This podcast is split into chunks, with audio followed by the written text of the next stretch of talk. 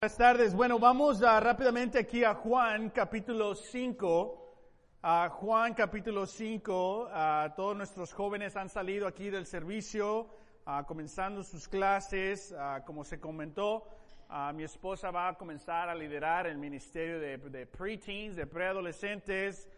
igual ellos eh, comenzando oficialmente en septiembre o, perdón, agosto, ya no van a tener clases de ya no va a ser parte del Ministerio de Niños, ya van a tener ahora ellos su ritmo de, clases, sus devocionales. Pero bueno, una iglesia, somos una iglesia en, construcción, ¿no? Ah, y obviamente en una iglesia pequeña, todo lo sientes profundamente, quieras o no. Ah, una victoria la sentimos todo. Ah, una derrota lo sentimos todos. Profundamente. una transferencia lo sentimos todos alguien se transfiere para aquí, nos sentimos todos y ah, es fácil, creo, eh, sentir en veces esa carga y en veces podemos procesar las cosas de una manera quizás negativa, ¿no? pero bueno, lo que yo te quiero decir, como una iglesia pequeña, tenemos el privilegio de sentir un poquito más lo que Dios siente. Porque en una iglesia pequeña sientes la victoria de alguien, toda la iglesia, igual una, una derrota. Ah, eh, siendo parte de una iglesia más grande, en veces no sientes ni las victorias. Entonces, este es el ritmo de vida de una iglesia eh, pequeña. Obviamente, ah, como comentó a, Julio, no, es agridulce, ¿no? El sentimiento de que se, se mudan ellos, pero felices también por ellos y a un nuevo comienzo en esa nuestra hermana iglesia. Ah, le comentaba a, Marco ah, que hoy es nuestro último servicio ah, juntos. Ellos están aquí la próxima semana, pero mi esposa y yo no vamos a estar aquí la próxima semana. Vamos a estar en México, en Guadalajara, visitando la iglesia ahí. Y después tenemos campamento. Entonces, obviamente es otra transición. Vamos a extrañar a los chacones, pero nos sentimos súper agradecidos Ah, por su compañerismo, la amistad que podemos tener y me siento ah, orgulloso de poderse ver que se van más fuertes de lo que llegaron o con mejor experiencia para seguir sirviendo en otra hermana iglesia ah, en MLA. Amén. Entonces, bueno, estamos en nuestra serie Copa de la Vida. Estamos al primer comienzo del año hemos hablado de nuestra ofrenda de misiones, que obviamente la cumplimos como iglesia, dimos lo más que hemos dado, como iglesia y logramos nuestra meta. También el primero de, primer fin de semana de agosto vamos a estar eh, campando juntos como iglesia en Cachuma Lake. A la familia Salvador, Oscar y Rosalía les van a dar un recordatorio de lo que tenemos que empacar, a dónde está su lugar, el estacionamiento y todo eso. Solo les pido que por favor honren las reglas del lugar, especialmente con lo del estacionamiento de los carros. Entonces, Ah, tenemos que ser uh, súper, ah, tener mucha integridad en eso para que no se, tengamos más diferentes obstáculos al llegar ahí y obviamente poder pasar un tiempo, un tiempo juntos. bueno, y este fin de este, en medio de la semana tenemos grupos de familia y lo que estamos haciendo, lo que aprendemos el domingo, lo, lo dialogamos un poquito más durante, durante el, el grupo de familia, que usualmente hay cierta fricción y tensión ah, porque el Evangelio de Juan saca esas tensiones. Amén. Entonces, si tu grupo de familia ha tenido cierta tensión, es porque están haciendo lo adecuado. Estamos leyendo ah, el, Evangelio de Juan como debe ser leído y salen estas, estas tensiones de aquí. Amén. El tema del 2018 para la iglesia, el mensaje es por fe. Y que si Dios ha puesto a prueba nuestra fe, que si Dios está refinando nuestra fe, claro que sí, muchísimo. y no queremos robarnos a nosotros mismos las lecciones que Dios nos está dando. Muchas veces las lecciones que Dios nos está dando en veces duelen, incomodan, y queremos quitar esa lección. No te robes a ti mismo. lo que Dios te está enseñando en el 2018. Amén. También estamos celebrando de que eh, tenemos tres grupos fuera de las misiones, un grupo en el Medio Oriente, uh, un grupo en Guadalajara, este es el equipo en Guadalajara, uh, ahí vamos a ir a visitarlos en unos días y dar ciertas clases sobre Youth and Family, y obviamente tenemos la oportunidad de empezar a dialogar cómo podemos tener un puente internacional cada verano, cómo podemos visitar a Guadalajara y las hermanas iglesias. Esto es algo que hemos orado por tres años. No perdamos de, vista lo que Dios ha hecho, que por tres años oramos tener Team Ministry, ya la tenemos. Que por tres años oramos hey, que ahora necesitamos un pre-teen ministry, hoy se logró tener un pre-teen ministry. Oramos por ser a, tener un puente internacional y este fin de semana se cumple el inicio uh, de eso. Uh, hemos orado no por, por 41 más, uh, creo que vamos en 16 más después de, de, ciertos, de ciertos años. Y también estamos orando para tener una, una relación con Hope Worldwide, y poder tener un evento de Hope Worldwide. Y Uh, hace tres días eh, me habló Steve Marici diciendo, hey, yo soy el representante de Hope Worldwide para las iglesias de Southwest, de toda California, Nevada, Arizona, Hawaii.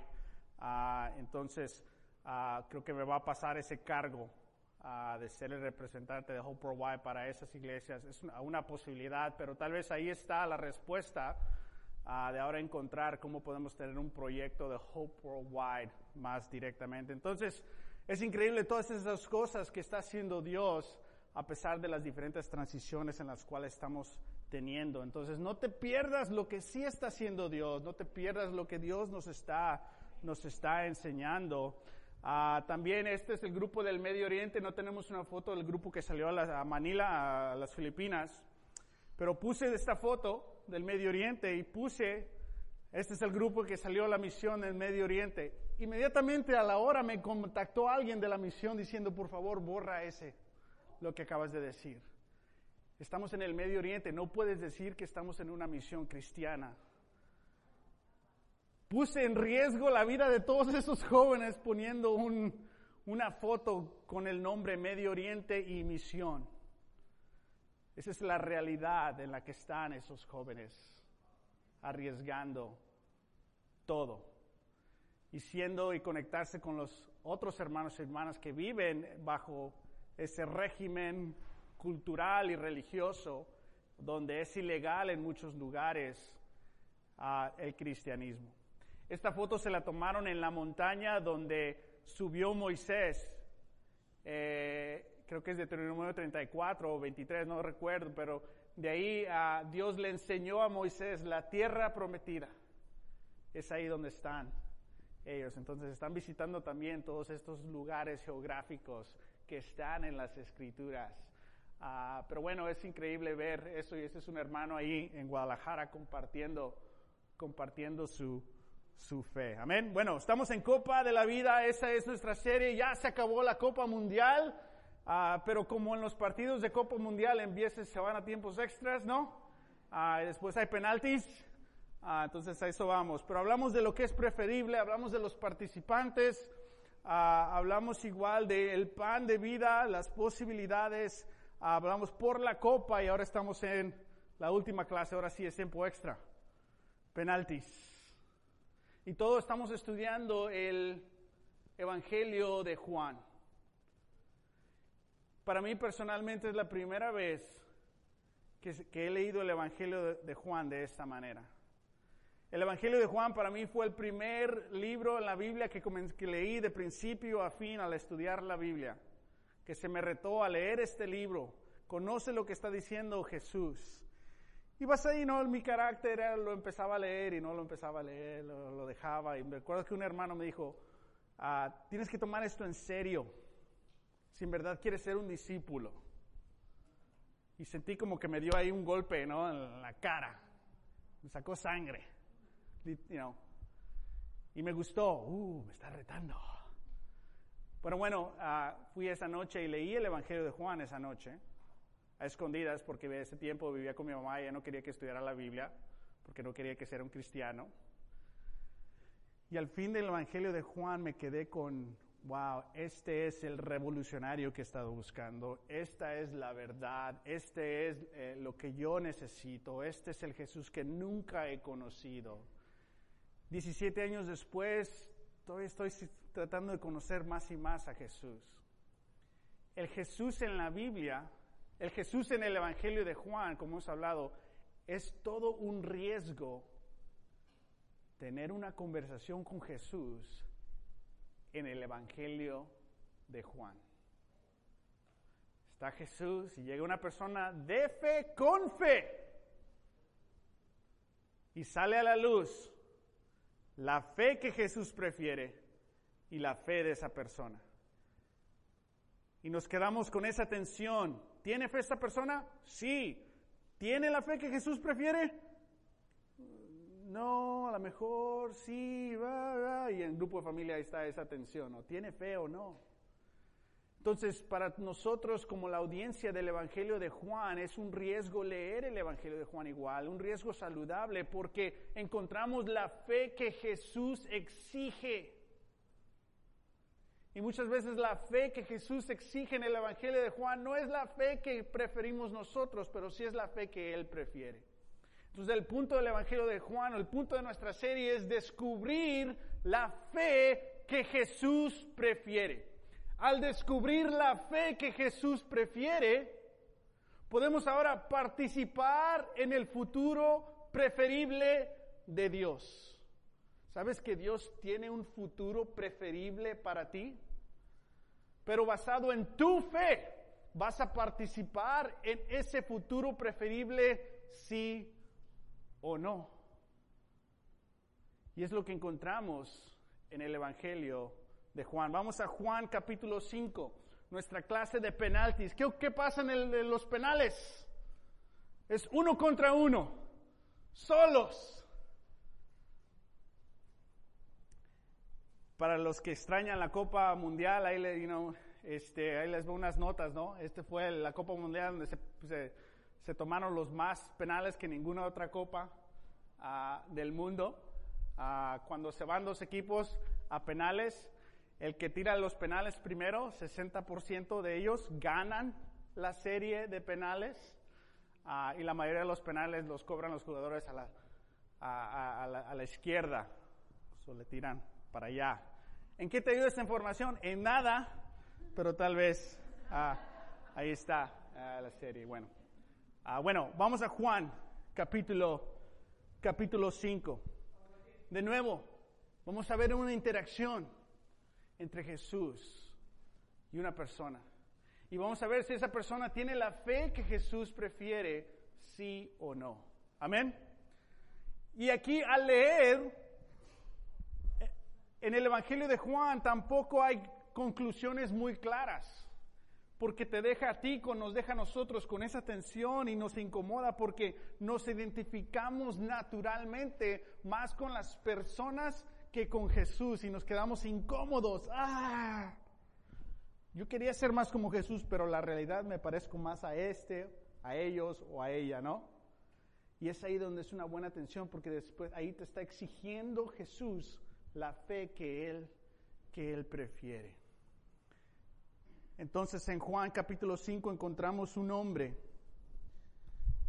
quizás la interacción más extraña en el Evangelio de Juan, quizás el personaje más misterioso en el Evangelio de Juan. Si crees que la, la interacción con Nicodemo era un poco rara, esta es un poquito más. Vamos a leer Juan 5, versículo 1 al versículo 18.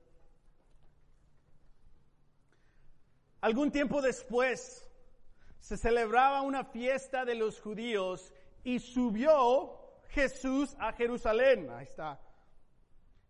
Había allí, junto a la puerta de las ovejas, un estanque rodeado de cinco pórticos, cuyo nombre en arabeo es Betzata.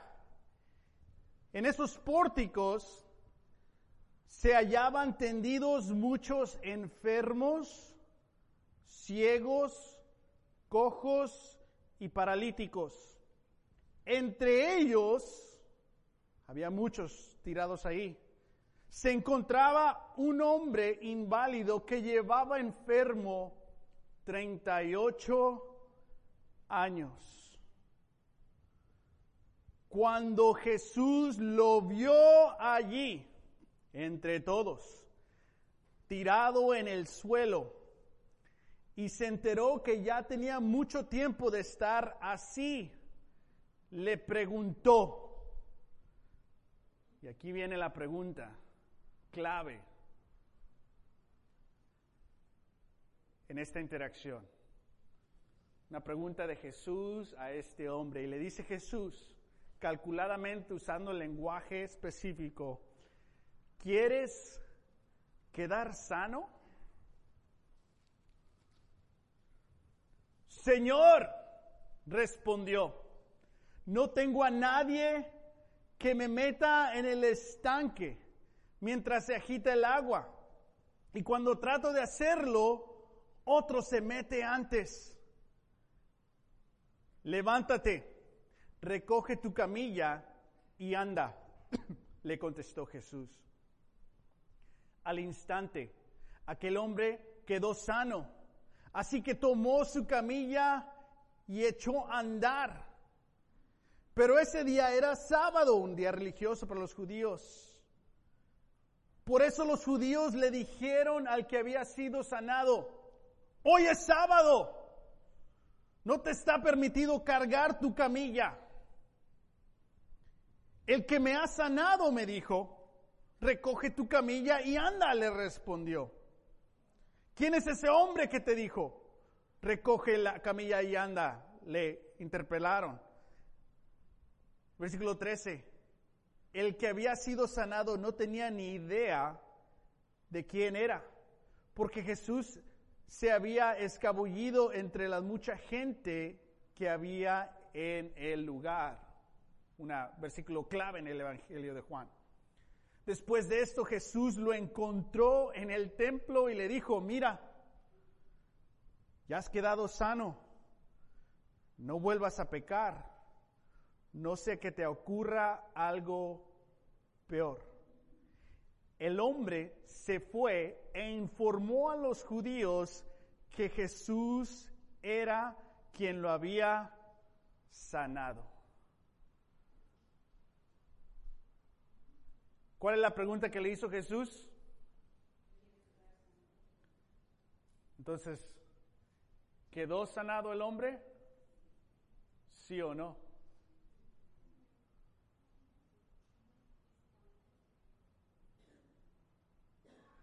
Nos dice varias veces que quedó sanado y sanado físicamente. Cuando Jesús le dice, ¿quieres sanar? Le está preguntando de su aspecto físico o más allá. Porque si alguien está tirado en el lugar enfermo, se da Jesús que está ahí por mucho tiempo, a un lado de muchísimas más personas, ¿No es un poco ofensivo preguntarle a esa persona, ¿quieres sanar? A lo mejor se puede ser como, ¿me estás burlando de mí? O sea, ¿qué, pregunta es esa? Ahí está tirado, ¿no? ¿Qué pregunta es esa? Entonces no sabemos exactamente qué se refiere Jesús con te quieres sanar Vemos la evidencia de que este hombre, después de ser paralítico, puede caminar, pero nos queda quizás esa duda, o está quizás creando esa duda, esa tensión el Evangelio de Juan. En verdad quedó sanado este hombre. O quizás físicamente se curó. Hay una diferencia entre ser curado y ser sanado? ¿No te ha pasado que tienes algo y necesitas desesperadamente la ayuda de Dios? Y le haces promesas, peticiones con fe, ayúdame. En veces tal vez le hacemos promesas, no, si me salvas, si me, si me rescatas, si me perdonas, yo... ¡ah! ¿Y no te ha pasado que cierto tiempo después, espiritualmente estás igual de lo que te llevó ahí? Que ciertos aspectos de nuestra fe, de nuestro carácter, nos llevaron a esa situación donde rescátanos, sácame, sálvame. Y tiempo después estamos actuando o viviendo de la misma manera que nos llevó ahí. ¿Soy el único? ¿Les ha pasado a ustedes? Entonces vemos aquí cómo podemos entender un poco a este hombre. ¿Que no? Ahora, vamos a guardar esa tensión y vamos a ver algo que es un poco raro en, el este, en este pasaje. Uno de los temas en el Evangelio de Juan es, busca a Jesús. ¿Qué hace Jesús después de que lo sana?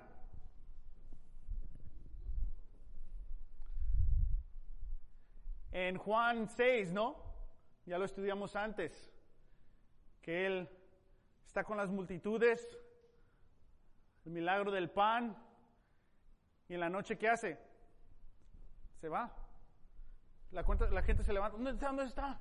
Ya no está el barco, ya no está, ¿dónde está? Y todos buscando, buscando, buscando, buscando, buscando a Jesús.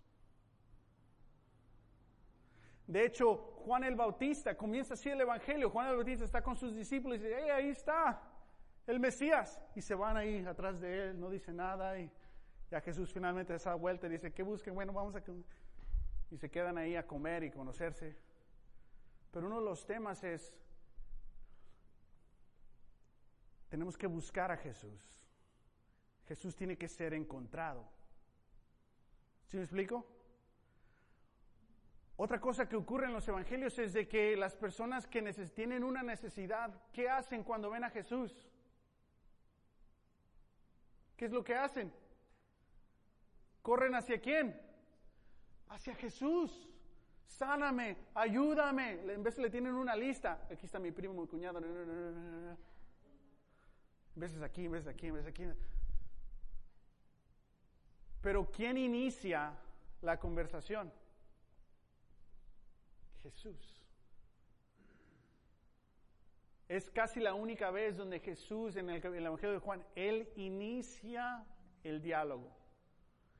Entonces, la estructura de esta conversación es totalmente opuesta a lo normal. Lo normal es, estoy enfermo, ahí está Jesús, Jesús, ayúdame. ¿Qué quieres que haga yo por ti? Esto, ¿por qué no? Una, ya lo hace y ya. ¿Que no? Eso es lo normal. El enfermo inicia, pide, se acerca. Aquí pasa todo lo opuesto. Es Jesús el que inicia. Y Jesús le hace una pregunta, ¿quieres sanar? Cuando Jesús hace una pregunta, todas otras estas personas en el formato normal contestan. ¿Qué quieres que haga yo por ti? Danos esto, danos fe, danos pan, danos esto, danos aquello. Aquí, ¿quieres sanar? ¿Y qué hace el hombre? ¿Le contesta la pregunta? No. Jesús inicia, es diferente a lo demás, Jesús hace una pregunta, la primera pregunta, diferente a lo demás, y el hombre que está inválido en necesidad no contesta, diferente a lo demás. Y no solo se detiene ahí, después Jesús lo busca otra vez y lo encuentra. ¿Y quién inicia? Jesús otra vez. Y es Jesús el que le dice, ten cuidado. Y ese hombre no le contesta a Jesús, no le da gracias, no le dice, ¿te puedo seguir? ¿Qué hace el hombre? Oh, ¿tú me sanaste? Él fue, él fue, él me sanó. Entonces, ¿qué nos dice de este hombre? O sea, no queremos evaluarlo, ¿verdad? No, queremos ver su vida porque nos va a incomodar. Pero está, un, está en gran necesidad. Y Jesús inicia una conversación con él. Muchas veces nosotros estamos en gran necesidad. Nuestra fe, nuestras relaciones, nuestros hábitos, nuestros caracteres, adicciones, no sé. Y muchas veces Dios inicia,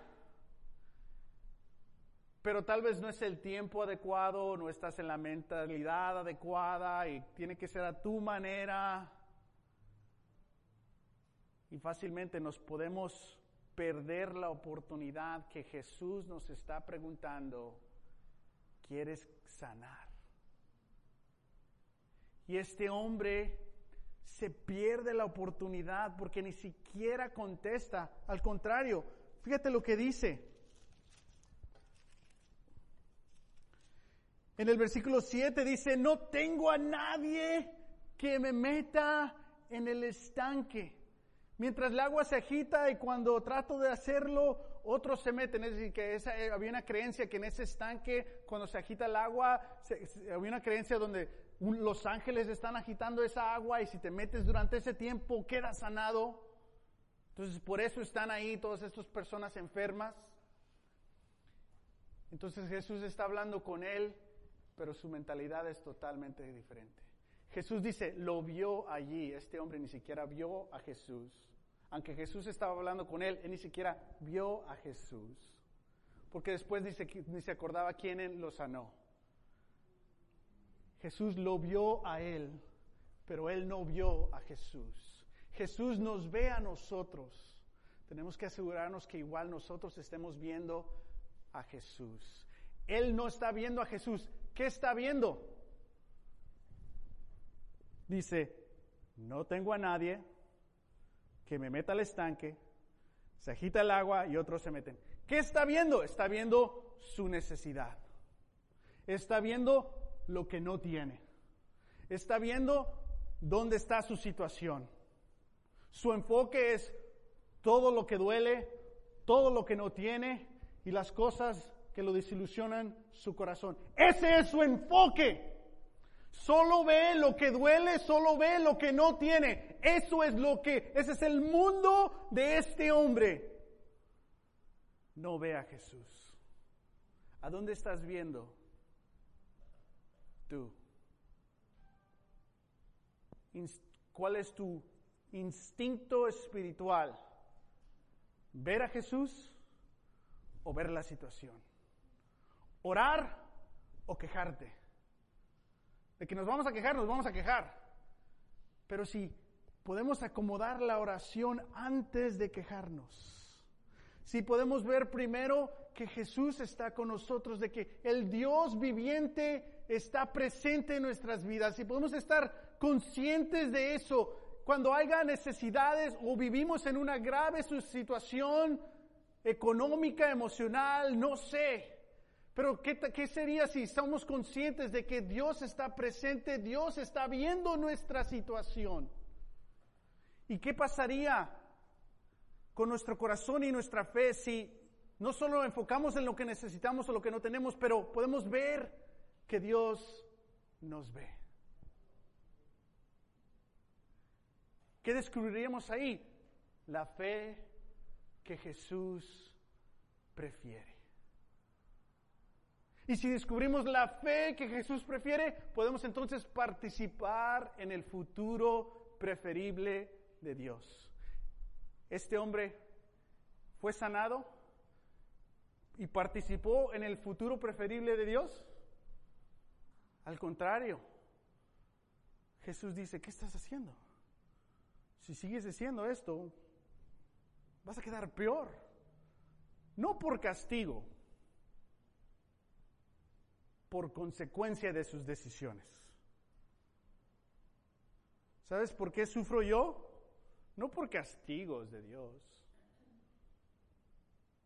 Sufro, tú sufres por las consecuencias de tus decisiones o las consecuencias de las decisiones de tus seres queridos, que los quieres, pero ay, ay, ay. ¿Que no? ¿Que nos ha lastimado más en nuestras vidas? Nuestras decisiones o las consecuencias de las decisiones de otros. Y muchas veces ahí nos quedamos. No nos acercamos a Dios porque una vez alguien me dijo. O no queremos participar en la, de Dios, es que no tengo lo que le he pedido.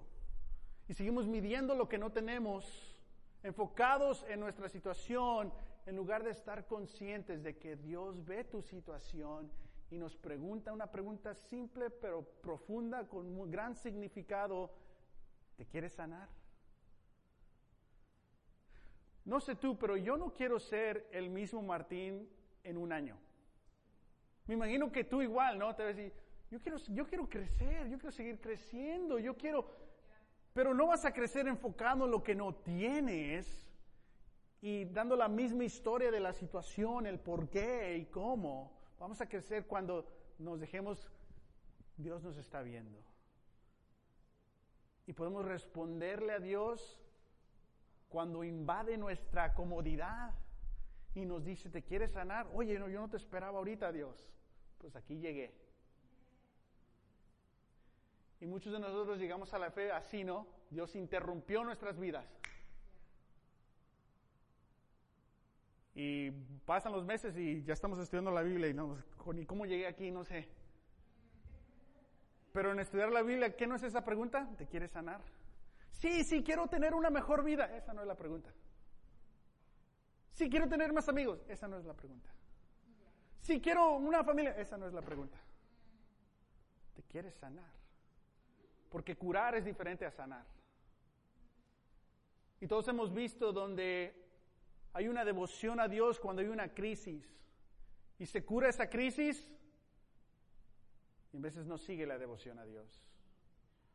Porque muchas veces es fácil para nosotros que nuestra devoción a Dios dependa en nuestra crisis, no dependa en el amor que Dios tiene por nosotros. ¿Quieres ser una persona que tiene devoción a Dios basada en crisis? Esta es la realidad. La realidad es de que no todos pero algunos de nosotros, y no lo digo por ofenderte, no te ofendas, para que evalúes, algunos de nosotros hemos llegado inicialmente a la fe porque teníamos una crisis en nuestra vida. ¿Sí me explico? Y cuando esa crisis se va, en veces no sabemos cómo tener una relación con Dios sin crisis porque estamos tan impuestos a tener devoción a Dios solo en crisis. De hecho, empiezan a pasar bien las cosas y te empiezas a alejar de Dios. Porque no sabes ni cómo manejar los, las bendiciones que te da Dios. O sea, ¿cómo esto? yo no sé ganar, yo solo sé perder, no sé ni qué hacer. Porque en veces nuestra devoción a Dios está basada en crisis. Y en veces así vemos a la persona y esos tienen un matrimonio, wow, que necesitan a Dios. Acá mis suegros tienen un matrimonio, uff, ejemplar, de muchos años, Ellos no necesitan a Dios. Los de la crisis necesitan a Dios. Si me explico, podemos en veces evaluar al mundo, no son nosotros mismos, que se necesita a Dios cuando hay una crisis. ¿Cuándo necesitaba más a Dios esta persona? ¿Cuándo necesitaba más a Jesús? ¿Cuando estaba tirado, inválido o cuando andaba en el templo?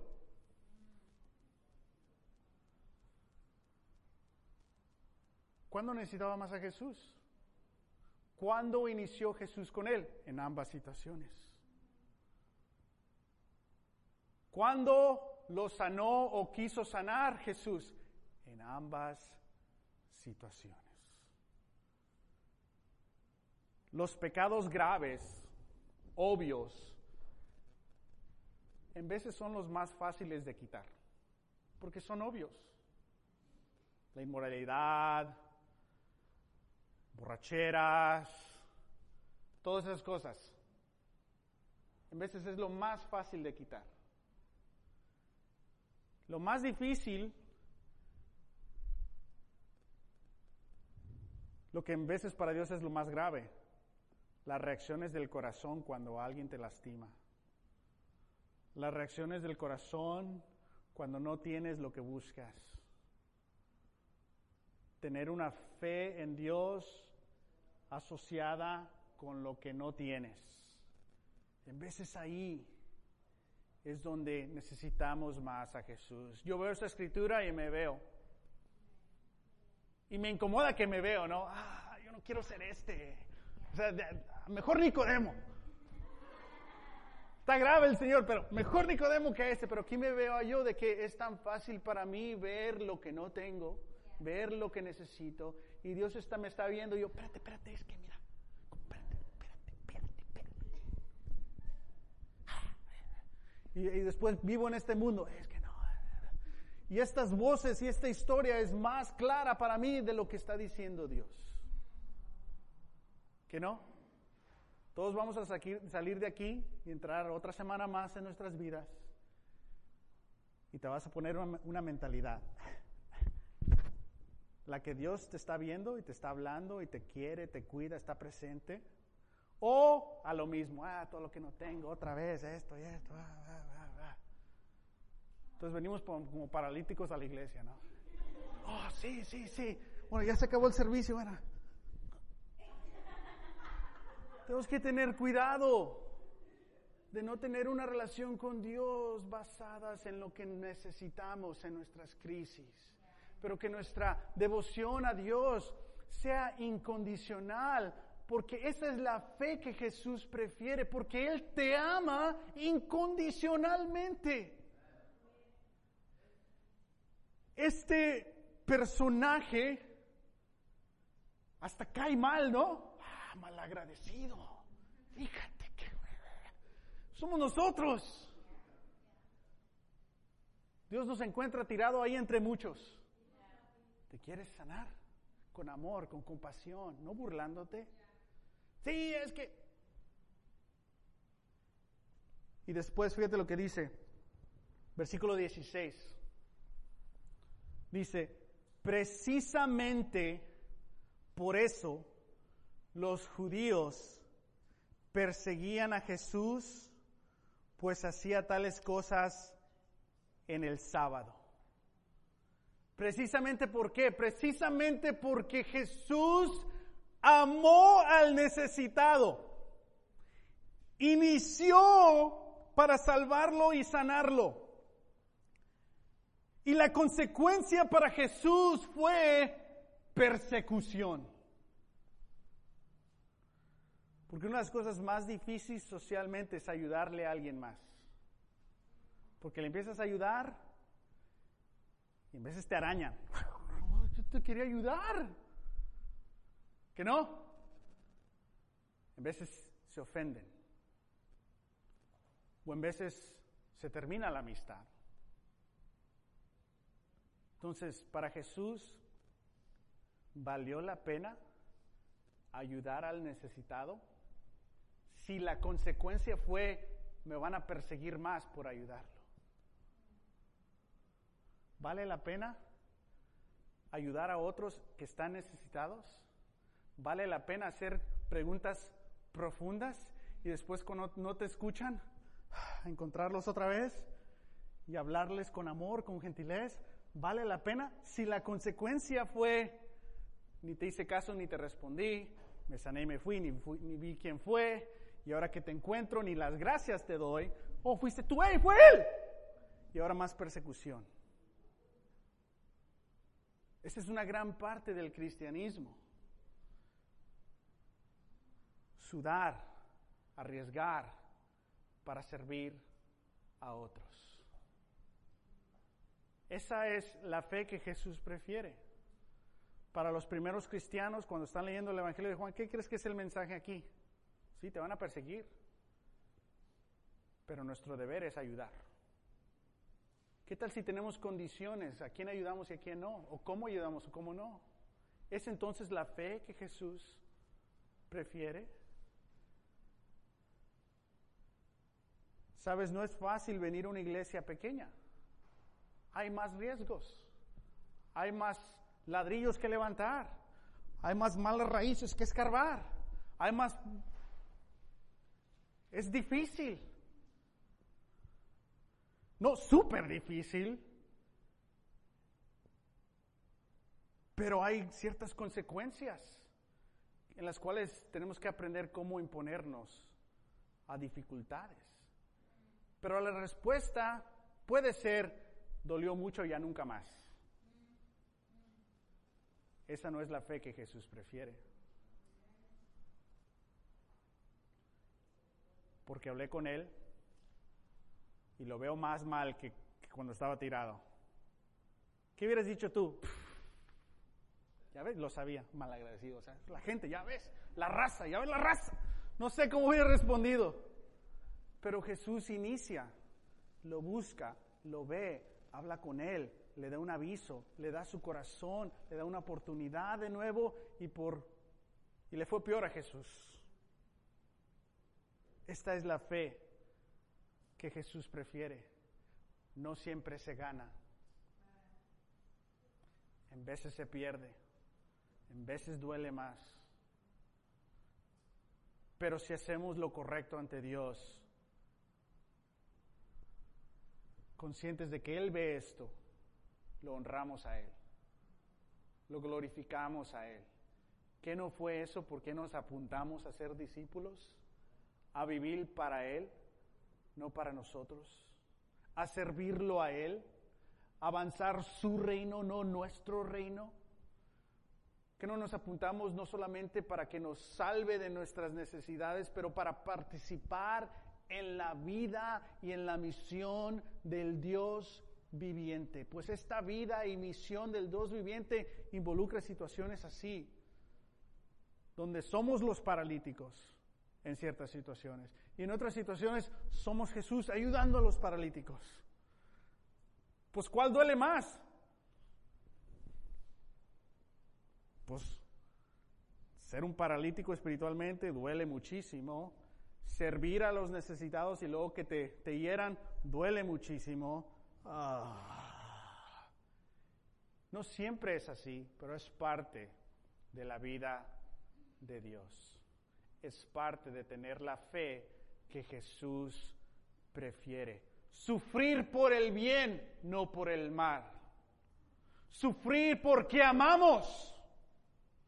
Porque amamos otra vez, porque perdonamos otra vez, arriesgar otra vez porque perdonamos.